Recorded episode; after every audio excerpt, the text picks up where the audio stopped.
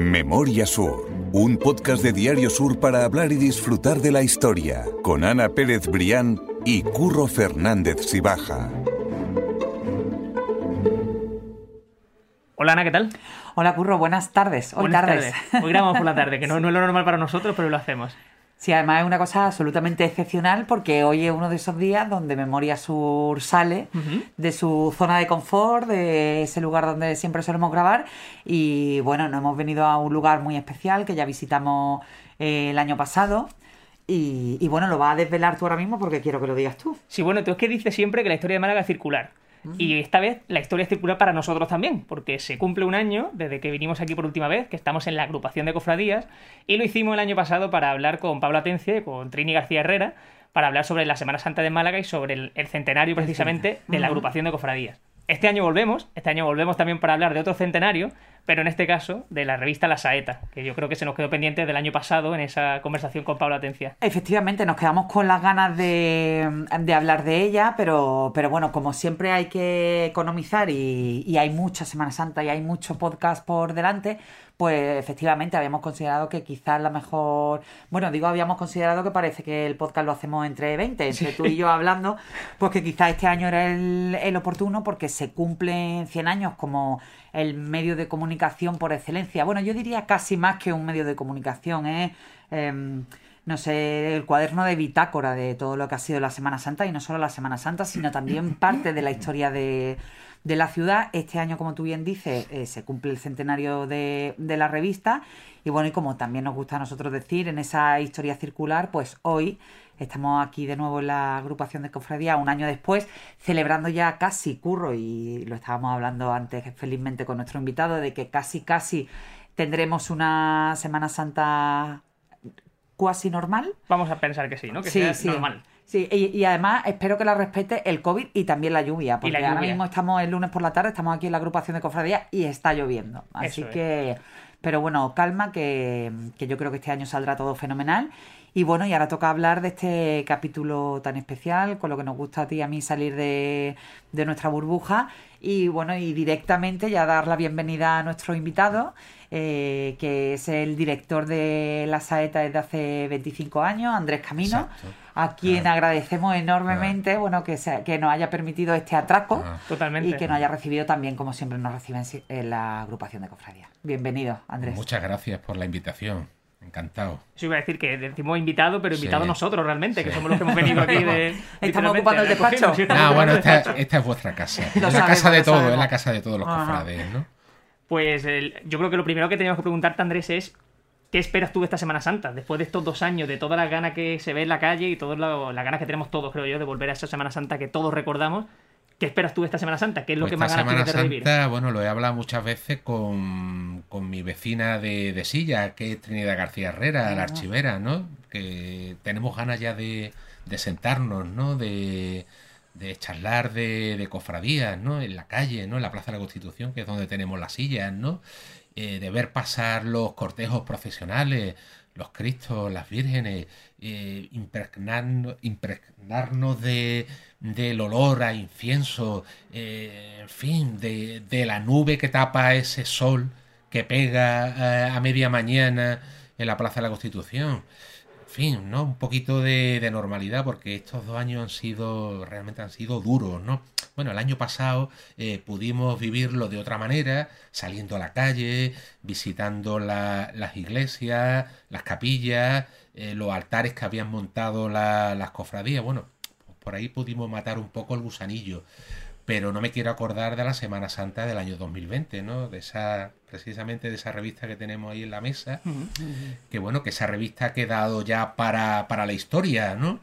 Porque es que a mitad de, eh, del periodo de venta de esa revista, pues bueno, pues se declara el estado de, de alarma y bueno, y aún pudiendo salir eh, la gente a la calle a comprar el periódico, incluso la revista, pues se nos queda ahí colgado y esa revista, bueno, pues ha pasado a la historia porque lo que se anunciaba desgraciadamente no se pudo cumplir, ¿no?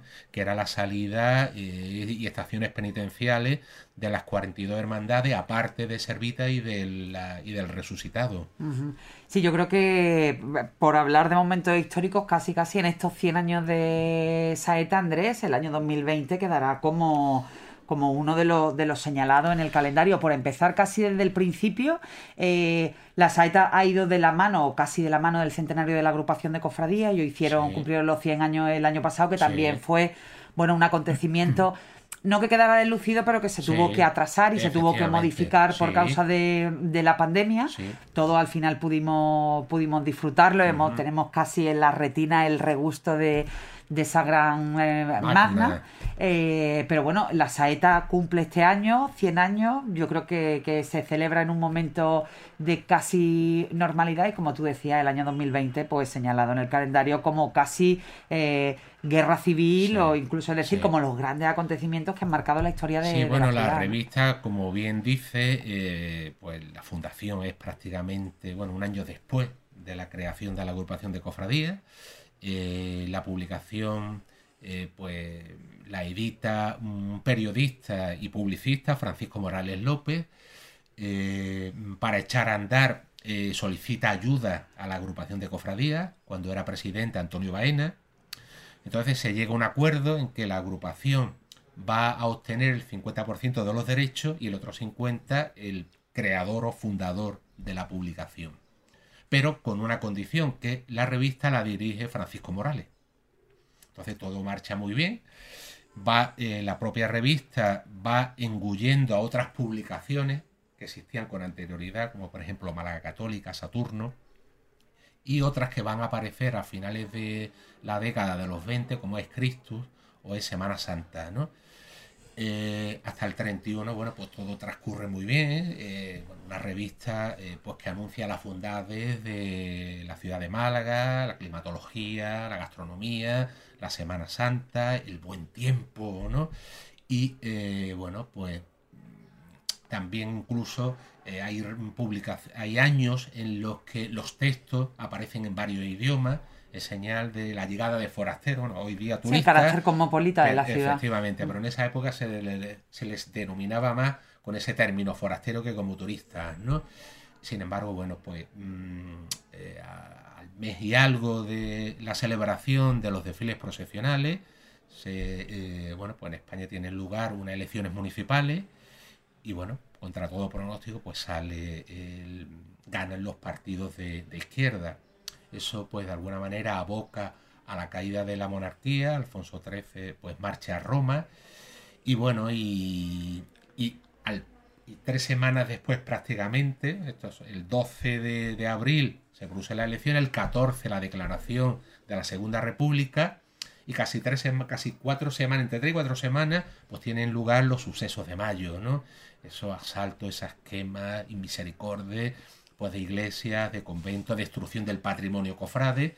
Entonces, bueno, pues mm, la agrupación de alguna manera se queda tocada y no tiene sentido si las cofradías no, no van a salir a la calle que el fundador de la publicación, Francisco Morales, la edite.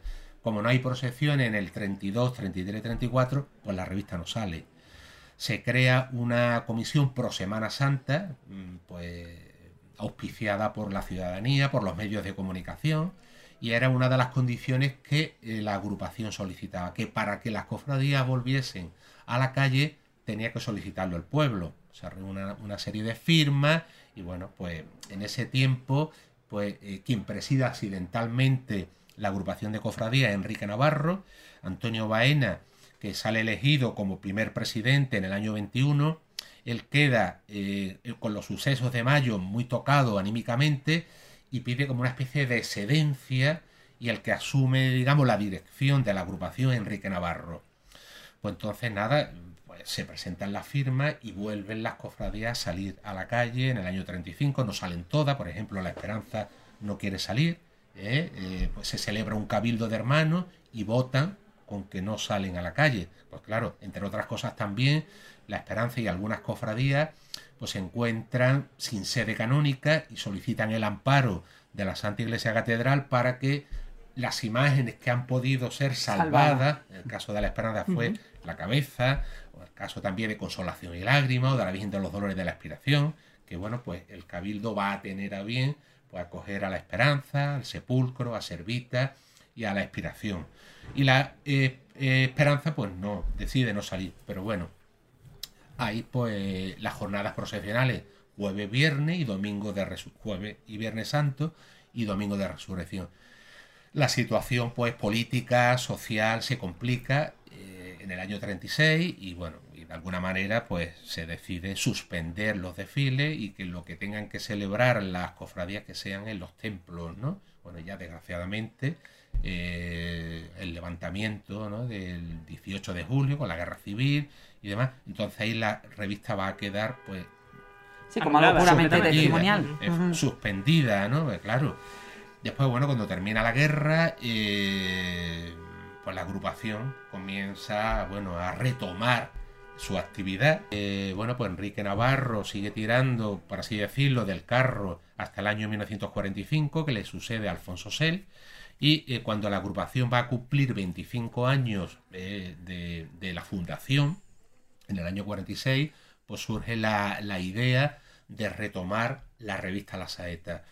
Eh, la situación de Morales no era muy buena, que digamos, se le había tachado de que mm, pues era simpatizante de la Segunda República, no sé hasta qué punto eso, era, cierto. por motivos políticos, al fin y al cabo. Eh, está señalado por Gonzalo Queipo de Llano.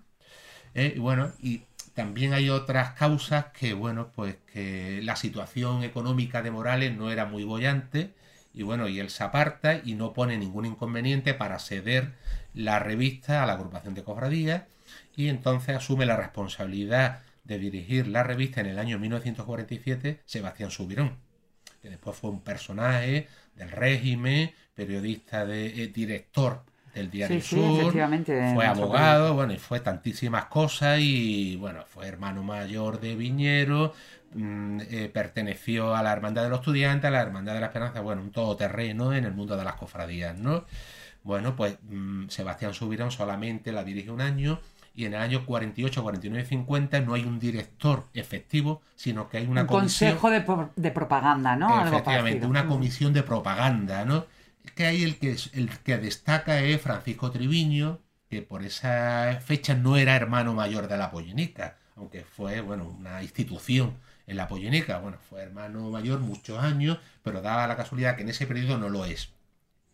Y bueno, cuando sale elegido José Álvarez Gómez, este jueves publicaré un artículo de él en Pasión del Sur Online, eh, pues mm, le encarga a Antonio Bueno Muñoz, que es el propietario de Gráfica Urania y de Anuncios Diana, que asuma la dirección de la revista, la va a dirigir dos años, 51 y 52, y en el 53 vuelve otra vez Francisco Morales a hacerse cargo de la revista y ya se mantiene como director hasta el año 68. Perdón, que, perdona que te interrumpa, André. ¿Qué edad tenía por entonces Francisco Morales? Porque estamos hablando de, él desde el principio. Francisco Morales nació a finales del siglo XIX, 1896, 1897.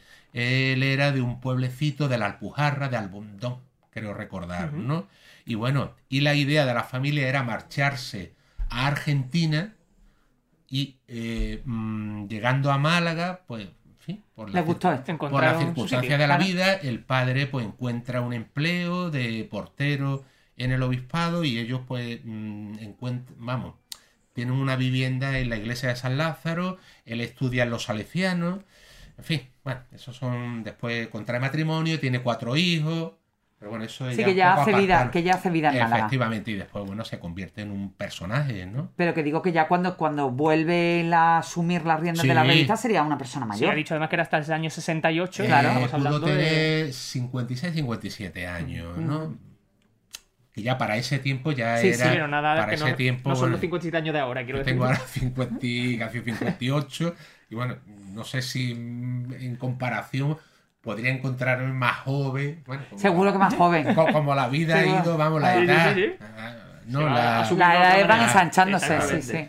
Yo quería preguntarte, Sí. precisamente, que eh, estabas hablando de Francisco Morales Sí. como la persona que fundó la revista, Sí. pero ¿en qué contexto surge la revista? ¿Qué se sabe exactamente? Sí. Eh, ¿Qué se contaba en esa revista? ¿Cómo era a nivel La gráfico? revista, vamos a ver, la revista, eh, la saeta aparece en un momento de resurgimiento profesional, ¿no? Es decir, la primera década del siglo XX, bueno, pues hay pues, una discontinuidad en las salidas procesionales de determinadas cofradías. Después, la segunda década, hay un intento, eh, una propuesta de Alberto Torres de Navarra, que fue hermano mayor de la Cofradía del Rico, y después de la Guerra de las Penas, porque había un grupo de cofrades, que bueno, pues que ellos mm, lo mismo no se sentían de una hermandad propiamente, sino de la Semana Santa, ¿no? Y hay algunos, como he comentado, de Sebastián Subirón, o Alberto Torre de Navarra, y, otros tantísimos que eran todoterreno, ¿no? Ellos estaban donde, o la familia Cabrera, que decir de la familia Cabrera, ¿no? De Francisco así, eh, Cab- Cabrera Anaya, o del hermano, ¿no? Que pertenecieron a la fusionada, a Misericordia, a la Cena, incluso uno de ellos, el Enrique Eduardo, fue hermano mayor de la Hermandad de la Buena Muerte, pero en su vertiente de entierro, que cuando ya se había, eh, se había producido la fusión de la Hermandad de la Buena Muerte con la Cofradía de la Soledad, Soledad. eso se queda ahí al margen y él asume. Son gente, bueno, que trabajan por y para las cofradías y para la Semana Santa, ¿no? Entonces, eh, ¿qué es lo que ocurre? Pues que hay un resurgimiento en esta segunda década que todo va, eh, bueno, incluso mm, para no perderme en el, en el guion, eh, Alberto Torre Navarra hace una propuesta en el año 17 de crear una asociación de hermandad y cofradía. Se desconocen los motivos por los cuales eso no fructificó. Sin embargo, ahí, ahí eh, eh, yo creo que el antecedente más directo de la fundación de la agrupación de cofradía es cuando el párroco de la Merced ¿eh? le solicita a las cofradías, claro, era párroco de la Merced y de la Victoria, iglesia de la. Victoria, que mm, la hermandad de la Victoria pues no atraviesa un buen momento y solicita la ayuda de los hermanos mayores de las cofradías penitenciales, ¿no? Y entonces ahí, bueno, pues ahí se ve que funciona, que funciona, porque bueno, ya ellos están dispuestos a ayudar para sacar la Virgen en procesión ese año, y bueno, pues se constituye, se forma una junta de gobierno en la que sale elegido José Sánchez Ripoll, que este, bueno, pues antiguamente era el dueño del Café Madrid, Y de unos coloniales que había ahí en la plaza de Espínola y eh, bueno y forman parte eh, pues de la junta Manuel Nogueira eh, Antonio Baena eh, Rafael Atienza González de La Paloma en fin, que los que componen la, la- esa junta de gobierno de la Hermandad de la Victoria son hermanos mayores, ¿no?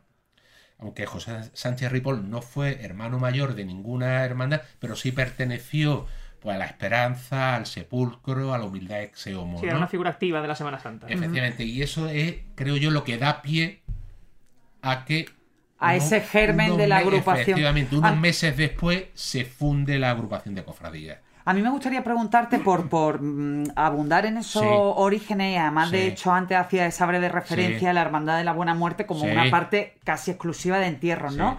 Ese carácter de las cofradías y de las hermandades como casi casi como eh, mm, eh, or- organizaciones sociales, ¿no? Sí. Bueno, pues que atendían a los Sí. hermanos, a los menos pudientes, porque Sí, que sí. en aquella época de gran crisis, bueno, pues que estaba muy arraigado ese carácter social y ese carácter comunitario en los entierros, en la asistencia al, al hermano desvalido. Entonces, bueno, que me, me gusta que hayas comentado también un poco eso, como la, la- la petición de ayuda a las cofradías Sí. de, de- de la Merced, Sí. porque se ve también muy bien ese germen eh, puramente social, o sea, porque es decir, si- yo creo que aquí estamos los tres de acuerdo en que la- las cofradías eh, trascienden lo, lo- lo puramente religioso, es decir, la- el pilar y, el, y el germen eh, está en, en- el sentido eclesial, en el sentido religioso, pero que no hay que perder de vista esa función social, ¿no? Que yo creo que es uno de los motores imprescindibles de la agrupación y de todos los proyectos que poco a poco fueron naciendo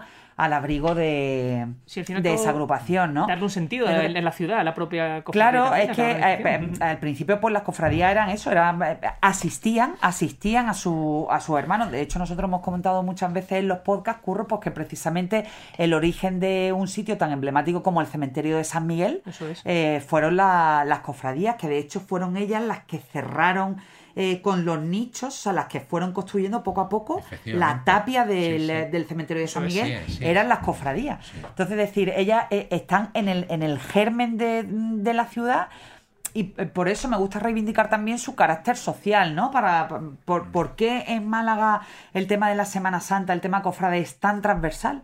Pues porque yo creo que, que aún permanece ese espíritu, ¿no? Y, Sí, y- y bueno, sí. y ahora qué decir con el, eh, con el coronavirus, ¿no? O con cualquier otra crisis que, que, que afrontamos, además en estos tiempos convulsos que tenemos tantas oportunidades. el origen de la hermandad, bueno, una de las eh, facetas principales o de los objetivos principales es el entierro. Son mutualidades de entierro, ¿no? Eh, anteponen eh, lo que son estas prácticas mortuorias eh, de entierro de sus hermanos y hermanas a lo que es la salida procesional. Si eh, la tesorería o las arcas de la propia institución lo permiten, saldrán en procesión, pero ellos, vamos, lo primero es dar entierro y sepultura a los hermanos, ¿no? Y claro, es una cosa que se va a mantener en el tiempo hasta pues finales del siglo XIX y principios del XX, ¿no? Con lo que acaba de decir Ana, ¿no? Con la construcción de los nichos, de los panteones en el cementerio San Miguel, ¿no? Por parte de muchas hermandades y cofradías, ¿no? Que eso, vamos, esa, incluso, bueno, hoy día, pues efectivamente, con el coronavirus, con La guerra de Ucrania, la guerra vaya, de Ucrania, ¿no? de ayer, totalmente. Vamos, se que, han... que ahí están las cofradías, ¿no? Que no es nuestro. eh, vamos a ver, eh, aquí hay que distinguir. Hay tipos de, de hermandad, hay, una tipología. Están las hermandades penitenciales, las sacramentales y las de caridad. Aquí en esta casa, bueno, pues eh, existió una hermandad de la caridad hasta el año 1965 y fue la primera que se fundó en la ciudad de Málaga tras la anexión de, de la ciudad a la corona de Castilla, ¿no? A los pocos meses, 1488, se fundó y se mantuvo en el tiempo hasta 1965. Incluso ella fue la que se encargó de construir este edificio, era una iglesia hospital. El hospital de San Julián. ¿eh? Se colocó la primera piedra en 1683 y se bendijo la iglesia el 21 de enero, curiosamente, que coincide con la fecha de la agrupación, Sí, sí. Es. de 1699, ¿no? Eh, claro. Sí que la Hermandad de la Caridad, para que nuestros más fieles seguro que, que recuerdan cuando hablamos del podcast de los ajusticiados en Málaga, que bien o- o, eh, pues eran sometidos a la pena máxima o en la Plaza de las Cuatro Calles o en la Horca aquí en Puerta del Mar, bueno, pues los que se hacían cargo posteriormente de esos cuerpos eran precisamente la, la Hermandad de la Caridad, ¿no? Y muchos terminaban aquí en la en el hospital, en la iglesia Sí. de San Julián, en la, a la entrada de la cripta. Eso lo dejaremos también en las notas del Sí. podcast, como siempre, para que la gente lo retome. Y yo quería también retomar esa conversación hablando Sí. de, de esa importancia que tiene la Semana Santa en Málaga, que tienen las cofradías, porque estábamos hablando antes de empezar precisamente que, que en el caso de Dani y mío tenemos también un pasado, una tradición familiar ligada a la Semana Santa, ligada a las cofradías. Y queríamos saber también si era tu caso, Andrés, si tu pasión o tu afición por la Semana Santa viene también familiar, cuáles son tus recuerdos Pues- de tus primeras Semanas Pues Santas. mira, yo te lo voy. Mira, hay una cosa curiosa que, claro, investigando, yo tengo hecho mi árbol genealógico, ¿no? Me parece que llegué hasta 1752, 1753, ¿no? Bueno, desgraciadamente no he podido continuar porque, claro, los fondos de distintas parroquias, pues, en fin, ardieron en el año 31, ¿no? Y lo que había en el Palacio Episcopal exactamente igual. Pero mira por dónde eh, las hermandades y cofradías estaban obligadas cada cierto tiempo a enviar al ayuntamiento la relación de hermanos. Y bueno, y viendo el de llaga y columna, pues me encuentro con dos antepasados directos míos, ¿no? Que no tienen, por supuesto, mi apellido, esos han perdido. Era, uno era so, Somo de Villarroca, ¿no? Que era. La otra era María López López, que esa era más. Qué buena. Pero claro, esos apellidos me llamó, vamos, me llamó la Sabías que atención. algo, sí, sí. Y claro, Tenía cuando que lo ver. consulte, si estos son antepasados míos, ¿no? Él era zapatero. Él era zapatero, ¿no? Bueno, al margen de eso, bueno, pues yo tuve un tío, un tío abuelo, un tío abuelo que pertenecía a la Cofradía de la Misericordia, Y bueno, mi padre, que bueno, alguna vez que otra sacó el Cristo de la Aspiración, porque yo nací en el barrio del Perchel, en los callejones del Perchel, muy cerca de la iglesia de San Pedro. Mm. Y bueno, ahora también vivo cerca de la iglesia de San Pedro. Entonces yo fui monaguillo de, de San Pedro, salí tres años en la, delante del trono de la Virgen de los Dolores. Y bueno, y por, cuando derriban el barrio, pues mi familia pues, se traslada a otra parte de la ciudad. Y casualmente, pues con mi vecina, la que era puerta con puerta, había vivido aquí, eh, frente de, San Julián, que durante muchos años eso fue un derribo. Mm. ¿eh? Bueno, ahora ya se levantó, se levantaron unos edificios. Y ella tenía apuntada, eh, tenía apuntado a sus niños en la cofradía de las penas. Claro, yo era también pues hermano de muchas cofradías. Y después, claro, cuando llega el cobrador a la casa, mi madre, bueno, pero ¿de cuántas cofradías eres tú? Total, empezó a, Venga, darme a romper más. la hucha. Y bueno, me quedé en las penas pues de milagro, ¿no? Entonces yo llegué a las penas pues de esa forma, ¿no? De una forma casual, aunque mi cofradía de, de, de niño ha sido la, la inspiración, ¿no? Y de hecho con el, vamos, lo que es la, la vida, ¿no? Un día, pues allí en el trabajo, cuando mi, mi área se encontraba en el Hospital Noble. lo Bueno, que- ah, perdón, hay que decir Sí, que sí. Andrés es funcionario de- del ayuntamiento Del del área de medio ambiente, área de de sostenibilidad sostén- ambiental, como se llama ahora. medioambiental. Sí, sí. Pues nosotros, eh, pues allí tenía la, teníamos la sede, estábamos pegando con la capilla del descendimiento y, mm, y un día pues llega eh, un cofrade de la Inspiración, Juan Carlos Estrada, ¿eh? Y bueno, nos conocíamos, nos pusimos a hablar de, cofradías y tal y cual, y en fin, unas investigaciones que yo estaba realizando eh, sobre la antigua hermandad de la Virgen de los Dolores, de allí de San Pedro, y me pidió pues que pronunciase una conferencia, ¿no? Que bueno, pues no tengo inconveniente, ¿no? La verdad que quedó bien y era por ese tiempo hermano mayor Amando, Amando Alonso. Y cuando termina la conferencia me nombra hermano predilecto y me dice que me haga, que me pide por favor que me haga hermano de, de cuota, ¿no? Entonces aproveché el momento y me hice hermano, ¿no? Y desde entonces vengo colaborando, bueno, no pertenezco a Junta de Gobierno, pero vengo colaborando pues con ellos de una manera, pues, en fin, muy a gusto. Y lo que es la vida, ¿no? Las vueltas que da la vida. Sí, sí, al final, eso, eso, e- esos giros circulares. Claro, Ajá. cuando pareces que no, pues mira por dónde llega al sitio en el que tú empezaste, ¿no? Bueno, y la aspiración muy bien, ¿no? ¿Y cómo llegas tú a la saeta, Andrés? A la saeta, pues a la saeta llego.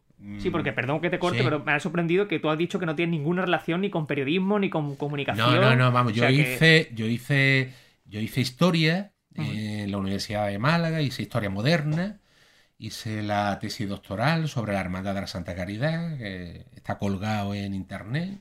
Son casi 1500 páginas, el que quiera, el que tenga insomnio, que, Puede se lo- ¿no? que se lo lea, ¿no? Y claro, por el contacto, pues claro, cuando la Cofradía de las Penas estaba aquí y yo estudiaba, claro, vi la relación, ¿no? Digo, San Julián, Hermandad de la Caridad, es interesante, ¿no? Y, y bueno, y en el caso este, eh, al pertenecer al grupo joven de las penas, pues eh, Eduardo Nieto también estaba, formaba parte del grupo. Querido compañero nuestro. Efectivamente. Y una mañana, un mediodía, pues eh, iba yo pues paseando por ahí, por la Plaza Uncibay, y estaba, me encuentro con Eduardo, nos ponemos a hablar, y estaba sentado en una mesa, en el Doña Mariquita, Federico Fernández Basurte, que Jesús Saborido lo había nombrado eh, pues director de la revista La Saeta. Y entonces Eduardo le dijo, ¿por qué no llama a Andrés Camino para que colabore? Eh, bueno, pues me llamó, eh, estuve con Federico seis años en el Consejo de Redacción y cuando eh, eligen a Clemente solo de Saldívar presidente, hay una, una doble candidatura y sale elegido, se impone la de Clemente solo de Saldívar a la de Jesús Saborido. Entonces Clemente nombra a Federico Fernández Basurte presidente de la Comisión de Promoción y Divulgación. Entonces él deja la saeta y me propone a mí. Entonces, bueno, fue un 7 de octubre, ¿no? La bien, vamos, esa fecha, Ajá. esa fecha para mí muy, es muy señalada, ¿eh? Es que me han pasado muchas cosas el 7 de octubre. Y le digo que sí, bueno, pues también con mis condiciones, ¿no? Después nos reunimos los tres con el presidente, eh, Clemente Solo, y yo le propongo que al margen de sacar, de seguir sacando, lógicamente, la saeta de Cuaresma, que es el buque insignia después de, en fin, de la publicación. Sí, el pórtico de entrada a la, la que gran semana. que plantearnos de sacar otra revista. Entonces ese año no lo consigo, pero el año siguiente yo para eso soy muy constante, ¿no? Consigo que saquemos la saeta de otoño. Y dentro de dos años cumpliremos 25 años de, de la saeta, de una nueva edición de la saeta. Y con Pablo Atencia le propuse la saeta de primavera. Esta salió en el 2016, ¿no? Y yo creo que ya es suficiente, ¿no? Tres números al año es suficiente, ¿no? Porque a mí me gustaría preguntarte ya desde, desde Sí. el punto de vista, yo casi por, Sí. Mm. lógicamente, por mi deformación profesional, la saeta, el contenido eminentemente vinculado con la Semana Santa, pero también ha habido investigaciones importantes que, Sí. que ha descubierto, que, que ha publicado la saeta. Seguro que tú tienes un par de ellas en la cabeza que diga, bueno, es que fue absolutamente fundamental o, o, mm, o providencial que la saeta publicara esto en este momento porque eh, favoreció X. Seguro que tú tienes dos o tres ejemplos que... Bueno, ahí eh, la saeta de otoño es la que está dedicada eh, y además vamos a dar un paso más todavía en este, en este próximo otoño que va a ser más de investigación todavía, ¿no? Entonces es muy complicado. De todas maneras, la primera revista que sacamos siendo presidente Pablo Atencia, que fue la del 2015, si mal no recuerdo, la portada era la, de la del Cristo de la Misericordia, pues ahí participaron, pues bueno, una cantidad de doctores, de licenciados, de académicos, como era el caso de Antonio Garrido Moral, que en paz Mm. descanse. Nuestro querido Antonio. Pues es una de las revistas, vamos, siempre se ha hablado que la revista de eh, la que la única que dirigió Sebastián Subirón tenía un alto nivel pues literario y yo digo, yo me atrevo a decir que la de ese año no tiene mucho que desmerecer a la del año 47, ¿eh? Salvando las distancias, ¿no? Y bueno, y hay, es que tampoco no ¿Qué sabría... se recogía? ¿Por qué era tan especial ese número del año 2015, Andrés? Pues estaba, bueno, ahí escribía, pues Pa- eh, Paco García escribía sobre la tribuna. Claro, es que son contenidos tan diferentes y de investigación, de además, ¿no? investigación, claro. Es que, mm, pero después también hay una cosa, es que las cofradías tampoco mm, uno eh, investiga con el ánimo de llamar a las cosas por su nombre. Y bueno, pues hay cofradías pues que no les viene bien el que tú descubras que no se fundó en Sí, una fecha Eso, concreta o- te- 1590. justo eso es lo que te iba a preguntar, que si es fácil eh, investigar, es decir, si hay un ánimo y hay una predisposición en, en positivo, a- porque claro, un investigador, en- eh, eh, tú lo acabas de Sí. decir, ¿no? En algo tan tradicional, tan histórico como una cofradía, me suena a mí a casi Sí. casi elefante en una cacharrería. Hombre, a mí No, me da, por ejemplo, eh, mi hijo y yo sacamos un libro que eh, trataba sobre la hermandad, eh, la fusionada, sobre las reales cofradías fusionadas, ¿no? Hombre, era una breve historia. Bueno, pero eso está, tiene todo su respaldo documental, está todo muy investigado. Y después, claro, cuando tú consultas la, su página web y lees lo que lees, dices, bueno, ¿y yo para qué investigo? Si después no me hacen caso, o no hacen caso, ¿no? O la gente se queda con lo que se quieren quedar, con la leyenda del bandido, Claro. o la pragmática de Carlos III con Sí, que es el- Enrico. más el imaginario que hay de la Semana Santa y de la, Efectivamente, las historias ¿no? conocidas por todos. Entonces, bueno, pero ahí estamos, ¿no? Y algunas, pues, hermandades te tienen en cuenta. Hombre, el caso de la expiración, yo ahora estoy preparando una biografía de Enrique Navarro para el próximo año, que se cumplirán 100 años de la elección de Enrique Navarro como hermano mayor de la Cofradía de la Aspiración, que estuvo 58 años, ¿eh? Ujú. Yo no he, no he visto ningún hermano, eh, herma- hermano mayor que estuviese tanto, tan- Tanto tiempo. tanto tiempo al frente. En Sevilla, en la iglesia de San Antonio Abad, donde está el silencio, hay una lápida donde dice que el hermano mayor estuvo 40 años. pero es que Enrique Navarro estuvo a 58. Claro, ya se recoge como un hito eso y ese Y aquí en esta casa la presidió casi un tercio de la historia de la agrupación, ¿no? Es que lo de Enrique Navarro es tremendo. Y en el caso este de la Cofradía de la Aspiración, pues la gente hace caso porque quieren saber, quieren conocer su historia. claro, absolutamente. Y que no dejemos de, tonterías, ¿no? Que se llamen las cosas como se les tiene que llamar. Y si siempre eh, había una creencia sobre algo, pues yo lo siento, yo me muevo con documentos. Claro. Totalmente, no tiene. Precisamente nosotros, Curro, ¿te acuerdas? El podcast de la semana, pasada, hablábamos de la leyenda del cuadro de la piel del elefante que se dice que está pintado sobre una piel del elefante de la catedral, ¿no? De, de Caracholo. y, bueno, y eso se queda ahí y, resulta extraño. Y además nosotros lo comentábamos como, oye, de manera absolutamente mm, eh, granítica, muchos siguen insistiendo, sin estar confirmado, que eso está pintado sobre la piel de un elefante. imagino que será, claro, imagino que será algo muy similar. Vamos, yo recuerdo eh, mm, hace ya unos años eh, un libro que fueron dos volúmenes que sacamos en la cofradía del cautivo, lo dirigió José Jiménez Guerrero, eh, fue el coordinador, y a mí me tocó desde el año 34 hasta el 48. Entonces me tocó un hermano mayor, que era José Carrasco Castilla, y por casualidad en la cofradía, bueno, este hombre ya había fallecido, pero el sobrino, José Carrasco Jaén, vivía. Y yo cada vez que le preguntaba, me contaba una cosa diferente. Entonces, claro, de los testimonios. Con pinzas. Claro. Con pinzas, ¿no? Yo, mejor en los archivos. Claro, yo, yo quiero un documento.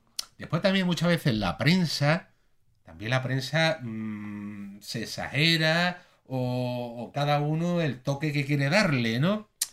Que, que, muchas veces, bueno, yo no sé cómo se escribía. Sí, que incluso con, eh, incluso eh, con ese fondo documental, si, si vamos a la prensa de la época, también hay que coger muchas cosas. Yo no sé cómo se escribían las crónicas en el avisador malagueño, en la Unión Mercantil. Pero bueno, mm, yo sé actualmente pues que determinado pues que las crónicas pues se dejan escritas antes de que salgan o al menos casi sí hombre yo sé que claro las cofradías el número de cofradías ahora es, es, tremendo no es el mismo que hacía hace 100 años no pero claro tú tienes que pues muchas veces lo que se escribe tampoco no se ajusta y también hay que tener cuidado no Sí, sí, sí, o en el sentido incluso de que muchas veces parece que porque esté publicado en prensa ya es un hecho histórico y, quizás no tiene por qué ser así al 100%. Efectivamente, efectivamente, ¿no? Pero claro, es una cosa también que te tienes que agarrar. Claro, te tienes que agarrar a ella porque no, claro, te agarras. Es un asa y sí, sí, sí, porque además también además hay que tener en cuenta que en aquella época yo que consulto también mucho la prensa eh, en el archivo de Narciso Díaz Escobar, Díaz Escobar eh, no necesariamente las cosas se publicaban al día siguiente, es decir, que tú a lo mejor incluso podías contar, no en todos los casos, pero a veces podías contar con un par de días. Me acuerdo, por ejemplo, en la inauguración de la estatua del Marqués de Larios, ¿eh? pues la, la, crónica de la inauguración no fue al día siguiente, claro. fue un par de días después, con lo cual sí que tenía ese margen, bueno, hoy absolutamente impensable, no del día siguiente, sino de la hora que viene. Claro, incluso el, término de periódico viene porque existe una periodicidad, pero esa periodicidad podía ser semanal, diaria, mensual, o sea que en ese sentido, claro, podía ser una también te digo una cosa, lo que te digo de los periódicos, de los documentos. Claro, también. Hombre, yo me quiero fiar de un notario. Antes era un escribano, ahora el notario, ¿no? Pero de otro tipo de documentos yo he visto, por ejemplo, en la, en la enciclopedia Argubal, de los dos tomos que pues, escribió Agustín Clavijo, que hay algunas algunas cosas, algunos documentos que yo cuestiono. Por ejemplo, con respecto a la cofradía de las penas. Yo en la Unión Mercantil encontré una noticia que hablaba de la comisión organizadora de la cofradía en junio, el 7 de junio de 1935. Y después hay unos documentos mecanografiados, que vete tú a saber, que los coge Clavijo y los publica. Y yo ahora pongo la fecha del 34. No me cuadra eso, ¿no? Mm. El 34, como que no. Que hay que tener, hay que ser escrupuloso, ¿no? hay que ser, pues, oye, serio a la, y riguroso a la hora de, de escribir, ¿no? Andrés, ¿qué gran asunto te gustaría publicar, te gustaría llevar a la saeta? Qué gran asunto. Pues pero todos los periodistas, bueno, y tú tienes alma de periodista, de investigador, tenemos siempre decir, ¡buah! Esto lo tengo que sacar como sea. Yo ahora, ahora lo que sí voy a. Eh, mm, yo llevo desde el año 2006, eh, me voy tento llevo dos años sin, bueno, ya casi tres, sin ir al Archivo Vaticano. Empecé eh, investigando para mi tesis doctoral y después la verdad que me gustó. Me gustó, bueno, me encantó Roma. Yo había estado en Roma en el año 90, en verano. Detesté Roma por el calor, por la gente. Pero cuando yo terminaba, necesitaba consultar en los fondos, en los fondos vaticanos, fui en una época del año, en noviembre, que me encantó. Y cuando terminé la tesis, digo, pues yo voy a seguir investigando, ¿no? Entonces he ido sacando muchas cosas y mira por dónde, mientras yo esperaba que me trajera eh, la documentación que yo había solicitado, porque el Archivo Vaticano es que es un mundo, ¿no? Hay dos salas, una sala de índice y una sala de consulta. Pues yo estaba en la sala de índice, me puse a mirar y me encontré un índice de la Anunciatura Apostólica de Madrid. Y ahí me encontré una cantidad de cosas de Málaga y del obispo eh, Manuel González. Entonces, la pandemia. el seminario. San Manuel González. Efectivamente, en la pandemia, pues preparé un trabajo de investigación, lo presenté al Premio Málaga de Investigación.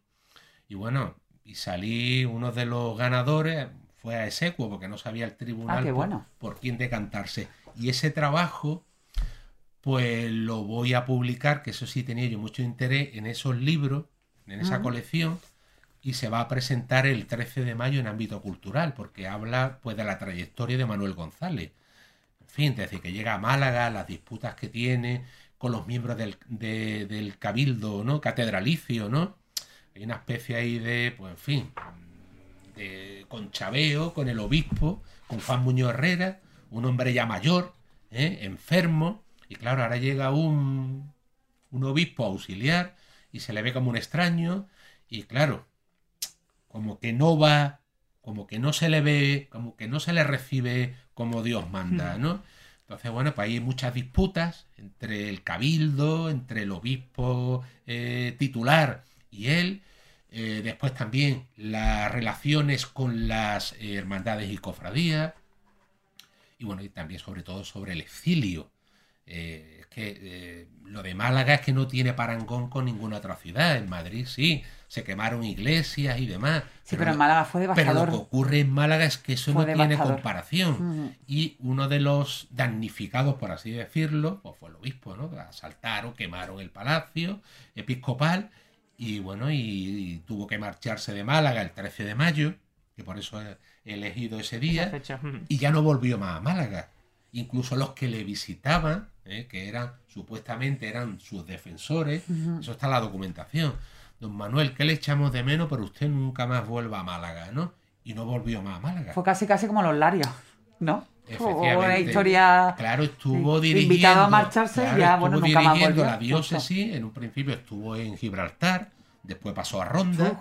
¿eh? y de Ronda a Madrid ya te iba a Gibraltar y de ahí ya. Ya de, de, Madrid no lo movió nadie, ¿no? Y vamos, y y yo creo que le quedó a ese hombre esa pena, ¿no? Y es como tú dices. Esa espinita queda. Claro, vamos, su gran obra en Málaga fue la construcción del seminario, que también hubo una polémica con eso, porque los partidarios del obispo eh, Juan Muñoz Herrera, eh, pues, bueno, ya Juan Muñoz pues fallece, nombran a, a, Manuel González obispo titular, eh, pues sigue teniendo pesar de que el obispo ha fallecido y está enterrado en la catedral, ¿eh? pues sigue teniendo sus partidarios. Y acusan a, mm, hoy día a San Manuel González de poner a trabajar a los, eh, a los seminaristas.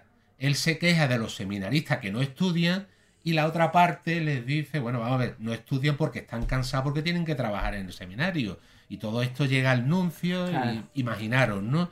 Pues una documentación pues, que, está, que ahora está pues desclasificada y bueno, y hay muchas cosas que no he puesto ni he recogido porque son, son muy fuertes, ¿no? Y yo no estoy por la labor de, de hacerle daño a nadie. Yo solamente me limito a transcribir, yo no opino, yo me limito a transcribir ¿eh? o a dar cuenta de lo que yo he encontrado, de lo que dice uno y de lo que dice otro yo aquí tengo que ser imparcial. Claro, contar la historia. ya que cada uno, que cada uno haga su lectura. Que, cada uno haga sus lecturas. ¿no? Ajá. Y no lo hemos comentado eh, también, la Saeta, eh, la, la revista más antigua, ¿no? De Sí, su, de, sí. de las que, de las de su especie en, en España. Efectivamente. Eh, Bueno, yo no me canso, yo al final ya he cogido eso como una especie de Eso casi casi habría que decirlo desde ¿no? el principio. sí, sí, de formulilla. Yo desde Claro. hace tres o cuatro años vengo diciendo que es la mm, publicación decana del género cofrade en España. Y es que es verdad. Es que no hay otra publicación, incluso investigando. Si leéis aquí un poquito la introducción, pues ahí se habla del periódico más antiguo en el mundo, de publicaciones en España, por ejemplo, el periódico más antiguo El Faro de Vigo, en Andalucía el Diario de Cádiz, en Málaga el Sol de Antequera, de los que siguen vigentes, estamos hablando. Efectivamente. ¿no? Pues la revista La Saeta, pues yo creo que puede estar perfectamente en el top 20 de las publicaciones más antiguas del mundo, ¿eh? Claro que esto sí. no es una exageración, ¿eh? Estamos hablando precisamente de un libro que nos ha dado eh, Andrés antes, antes de empezar justo, que dice Historia de una revista centenaria de Málaga, y también un poco por, por comentar si esto se puede eh, adquirir en algún sitio, Sí, si la sí, gente claro, claro. porque yo creo que Sí. hay, hay muchas personas que lo van a escuchar Sí. y a las que le puede interesar Sí. Sí, también. está escrito por Andrés Sí. eh, Camino y por Alberto Jesús Palomo. Efectivamente, Mm. pues... eh, Sí, la verdad es que le, le estamos, estamos aquí, venga a repasar Sí. la hoja, curro, sí, sí. y es, un- Sí. es fabuloso. Pues se puede adquirir en la librería del Corte Inglés, en Proteo y en la librería diocesana al precio de 15 euros. No es tampoco un Mm. precio. eh, bueno, y ahí lo que hacemos es pues contar de manera resumida eh, lo que han sido estos 100 años de, de la revista, de la revista La Saeta, ¿no? Que como digo es la publicación más antigua del género cofrade en España, ¿no? Y eso desde luego tenemos que sentirnos los cofrades malagueños orgullosos de que tengamos la agrupación de cofradías más antigua de España y la publicación cofrade más antigua de España. De igual modo, yo quería preguntarte también y, y- y que contaras, porque yo creo que la gente, muchas personas que nos escuchan y que sabemos que no son de Málaga y que están descubriendo Málaga y la ciudad, eh, contar en qué sitio se puede conseguir la saeta y también hablar de la última edición de la Sí. saeta, la de que se habla de este, de este centenario, porque creo que es interesante y creo que es una, una edición bastante especial por, por lo que nos va a contar ahora, que no quiero adelantarme. Sí, bueno, la edición, bueno, mm, nosotros comenzamos a prepararla, aunque parezca mentira, a finales del mes de abril del pasado año, porque tenía que ser una, eh, tenía que ser una revista especial. con- hombre, es muy difícil, ¿no? Eh, inventar o buscar nuevos contenidos. Bueno, pues para eso estamos, para quebrarnos la, la cabeza.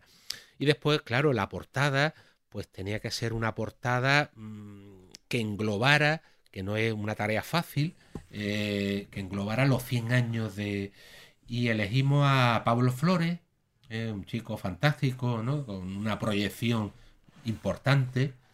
Entonces, él, mm, cuando yo quedo eh, con él eh, en esta sala, precisamente en enero, y me presenta pues una imagen que es icónica, que es la del antiguo Cristo de, de Mena, que, el auténtico Cristo Sí, de Mena, eh, aunque actualmente se le sigue llamando al Cristo de Palma, Cristo de Mena, pero bueno, tampoco no se puede molestar nadie, porque, en fin, las cosas son así, ¿no?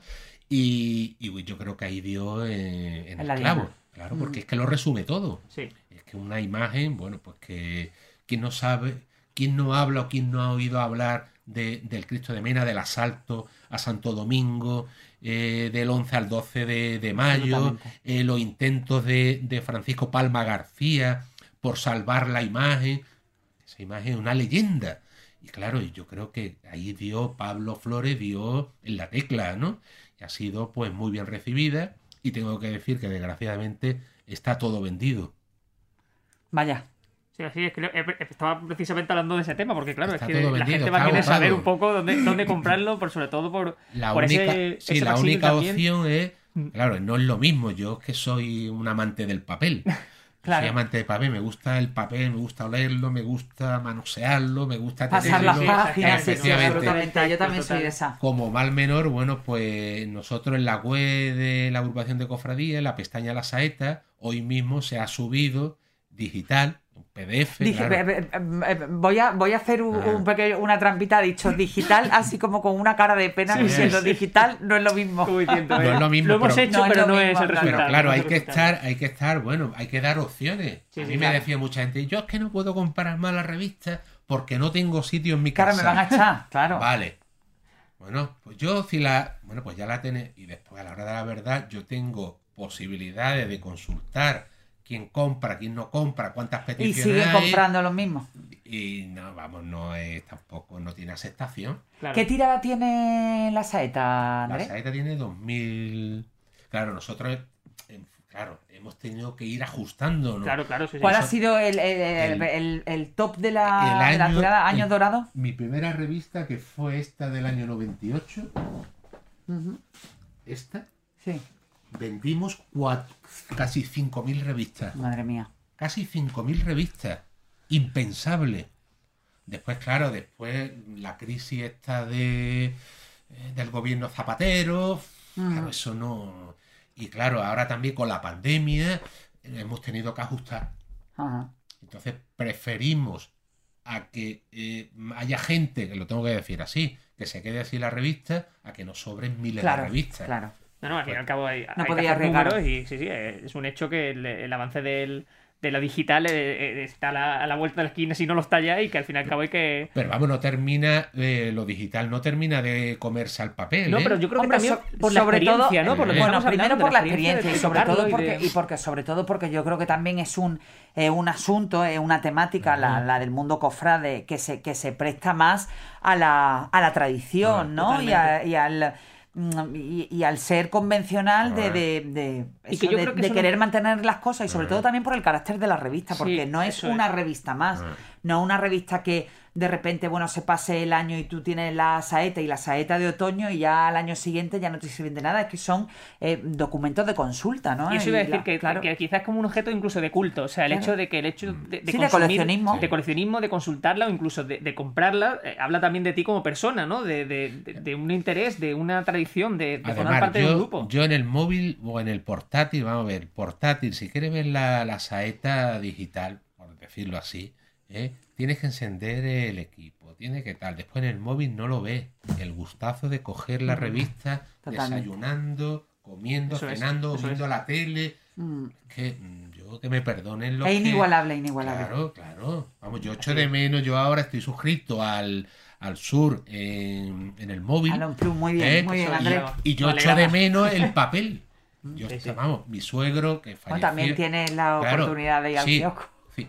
No, pero ya, claro. Ya estás acostumbrado, ya me he claro. acostumbrado, Claro, claro. pero vamos, el papel. Yo Era inigualable menos. Los domingos por la mañana con el café. claro, claro. Sí, así es, así es. Ahí-. Dice también que yo soy de nuevas generaciones, pero yo sigo apostando por el papel porque de verdad que me- me- es cierto que es como la experiencia también, ¿no? No, estamos comiendo como siempre el tiempo, Sí. siempre nos Sí, pasa bueno, como pero- tiene que ser. pero yo creo que hoy merecía la pena. Hombre, merece la pena, por supuesto que sí. Y yo lo que quería preguntarte Sí. era, eh, como te decía, tenemos muchos oyentes que sabemos que son de fuera de Málaga, que nos escuchan, que están aprendiendo Sí. sobre la historia de Málaga. Y, y, por ejemplo, venía hablando antes con, con mi sobrino, que te Sí. digo, como decía, por esa tradición eh, familiar, mi sobrino Carlos, que con 11 años es, seguramente el más cofrade de toda la casa. Sí.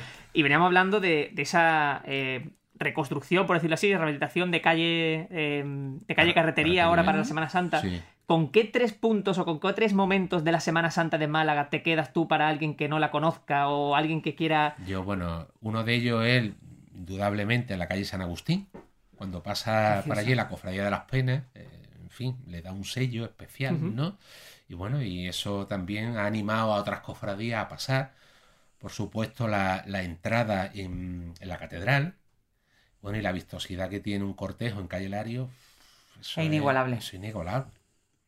Tenemos una calle que es un lujo, ¿no? Bueno, tú Bueno, el salón de baile. Claro, tú Se le vas- llama nada más y nada menos que el salón Claro, de baile. tú, tú O sea que- precisamente lo has publicado y lo has sí. estudiado, ¿no? En las La, páginas del la calle, periódico, la calle más elegante de Europa, Claro, arquitectónicamente claro, perfecta. sí, bueno, sí, imagínate claro, ya sí, con sí. tronos en la calle. Totalmente. A mí, de todas maneras, tengo que reconocer que quizás me gustaban más los tronos ascender. eh, Que descender. Sí. ascender hacia la Plaza de la Constitución que, que- que descender. Y, y- y déjame, ya que estábamos hablando de, de Semana Santa, que yo haga un- una pequeña elegía, porque el otro día pasé por la Plaza de la Constitución, que ya está Sí. montada la tribuna, y de verdad que se me parte el corazón de ver el Café Central cerrado, ¿eh? Sí. que eso era también una parte eh, absolutamente clásico, inigualable sí, de la Semana. Santa en la Plaza de la Constitución.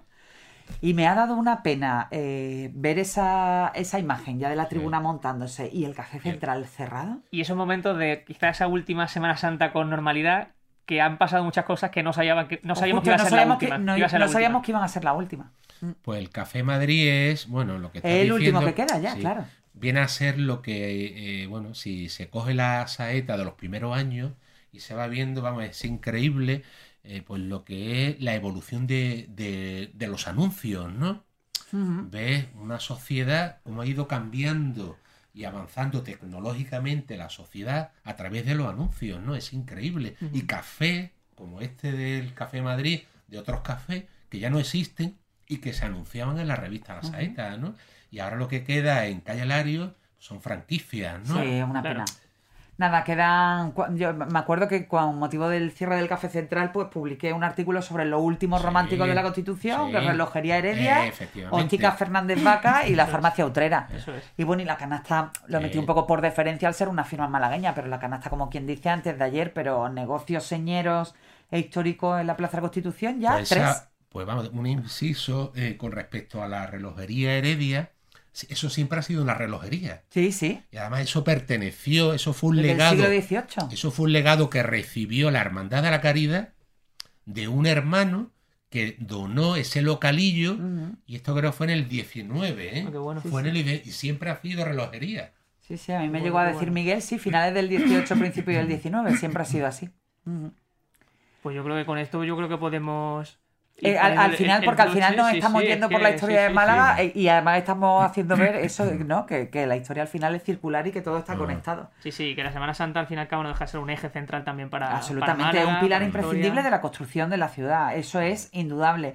Por eso a mí también me gustaba al principio poner en valor eh, por, por, por- por su condición de agrupar a todo Sí, el sí, sí. mundo, ¿no? Y, y nunca mejor dicho en la agrupación de cofradías, porque la Semana Santa es un fenómeno que trasciende con muchísimo eh, la fe y el carácter religioso, ¿no? Cada uno lo vive a su manera, pero, pero al final la Semana Santa eh, abraza a todo el mundo. Y yo creo que esa es la grandeza de, de la agrupación, de la Semana Santa de Málaga y de, y de proyectos como, como la revista La Saeta. además, vamos, ya para terminar, vamos, eh, lo que sí hay que echar la mirada atrás y ver cuántas vicisitudes, cuántos obstáculos, problemas, sinsabores han tenido las cofradías, ¿eh? las hermandades y cofradías desde el siglo XV hacia acá, ¿ya? finales del siglo XV o principios del XVI, y siempre se ha reinventado, siempre, siempre se ha, ha superado los obstáculos. Eh, en fin, ¿quién no iba a decir a nosotros que después del 31 o del 36 Tendríamos esta imagen ¿eh? Efectivamente, íbamos a levantarnos, pero bueno, eso ya pasó en el 19, con las epidemias, en fin, con todos los acontecimientos políticos del 19, con el 18. Sin embargo, bueno, yo no, no veo ningún colectivo que, que sobreviva tanto tan resiliente, ahora que está esa palabra tan de moda. Mm, como el de la Hermandad y Cofradía, ¿eh? Sí, yo Sí, creo sí. que. Y además cada Santa- vez, yo- cada vez, mm, yo creo, bueno, eh, yo ayer, por ejemplo, que bajé a los traslados, me llamó muchísimo la atención la cantidad de gente joven. Sí, pero sí. joven, muy joven, Sí. muy joven, muy joven. Y yo hacía años que, no sé qué, yo creo que también Ah. tiene la gente ganas de, de Semana Santa. Pero me llamó la atención especialmente eso y creo que hay un buen relevo que, Pero que más, garantirá pero Ana, la supervivencia. Ana, más de, de presenciar que de participar, porque estamos viendo los problemas que están teniendo Eso sí, con los algunas cofradías y hay más cofradías, lo que pasa que por vergüenza, por lo que sea, Sí. no quieren dar a conocer, vamos a ver, si a ti te faltan hombres de trono o portadores y Claro. nazarenos, pues lo dice para que Para arrimar el hombro, nunca para que se sepa. Claro. Porque lo mismo hay gente Sí. que dice, bueno, como esta cofradía no, no. entonces pues mira, tiene la oportunidad. Bueno, pero también ese es el primer paso, ¿no? La- Eh. la- eh, el Abrirte. visualizarlo en la Eh. calle y el, y el vivirlo así quizás pues te anima a dar el paso de otra Pues sí. manera. Mm, Pues sí, de luego Málaga necesita la Semana Santa, la Semana Santa necesita Málaga Absolutamente. Sí. y va a seguir siendo así durante muchos años. Andrés, mil gracias, que ha sido un A- placer, a de verdad. Feliz No, centenario. Gracias. Y, y bueno, y iba a decir a por otros 100 más, nosotros no lo veremos, pero, No, no, pero yo- eso será yo buena tampoco, señal. yo tampoco No lo lo veremos, pero bueno, el que coja el testigo alguna vez de este Eh, podcast, Lo contará, pues... lo contará, se contará. Sí. No, pero en serio ha sido un placer, O sea, Andrés, da, gusto escucharte. ¿eh? vamos. Volveremos, volveremos a contar Espero- contigo en este podcast que, de, bueno, que lo que os de haya Memoria dicho Sur. que os sirva y que bueno y que en Y fin, tanto, y Muy tanto que sí. interesante, ¿eh? muy interesante. Mil gracias y nosotros nos escuchamos la semana que viene. Muy bien, Curro, pues a ti siempre. Memoria Sur es un podcast de Diario Sur. Escucha un nuevo episodio cada semana en iVoox, Spotify, Apple Podcasts y consulta las referencias de este episodio en diariosur.es.